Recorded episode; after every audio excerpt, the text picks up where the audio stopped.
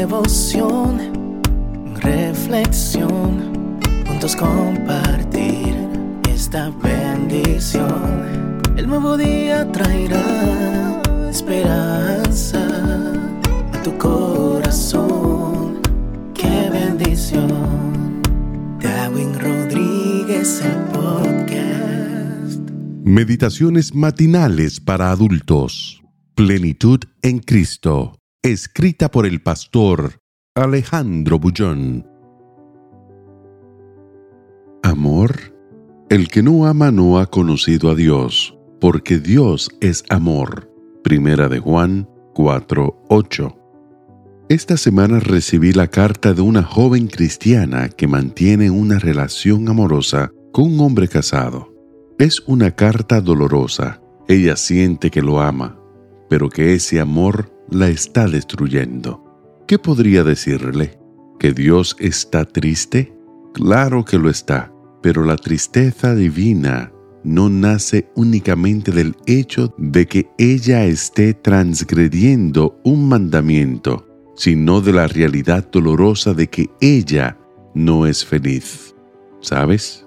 El amor es algo que Dios te confió con la intención de que contemples las facetas desconocidas y lindas de la vida, para que te sientas viva, para que veas el mundo más lleno de colores y de melodías, porque el amor viene de Dios. Dios es amor, declara Juan.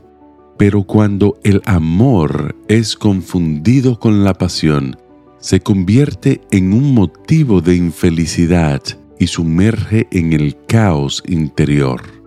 Pensemos más en la chica de la carta. Ella no se siente bien destruyendo a una familia ni hiriendo el corazón de Dios. Tanto es así que me escribe pidiendo ayuda, pero no se da cuenta de que cayó en la red de un hombre casado y está condenada a sufrir grandes decepciones y a perder el respeto por sí misma, porque en esta vida nadie es valorado si no se valora a sí mismo, y nadie puede ser feliz si no está en paz con Dios y consigo mismo. ¿Qué es lo que lleva a esta muchacha a conformarse viviendo en un amor que no es tal? ¿Puede alguien como aquel novio no traicionarla a ella un día como hoy está traicionando a la esposa? ¿Se puede confiar en un hombre así? Ella manifiesta que comenzó esa relación porque tenía miedo de quedarse sola. Pero, ¿acaso relacionarse sentimentalmente con una persona casada no implica que ella continuará sola compartiendo apenas los pocos momentos que le sobren a él, cuando la soledad te abruma o te entristece y te hace sentir de que hay algo errado en ti, es inútil que te aferres de alguien que te va a usar como un objeto, haciéndote sentir aún más triste y más sola. Podría haber respondido esta carta diciendo a esa joven que ponga punto final a esa situación, porque esa no es la voluntad de Dios. Pero sé que Dios no es un Dios egoísta, que solo está preocupado en que sus hijos lo obedezcan, sino que Él es un Padre amoroso que desea su bienestar. No continúes hiriéndote solo por miedo de sentirte sola.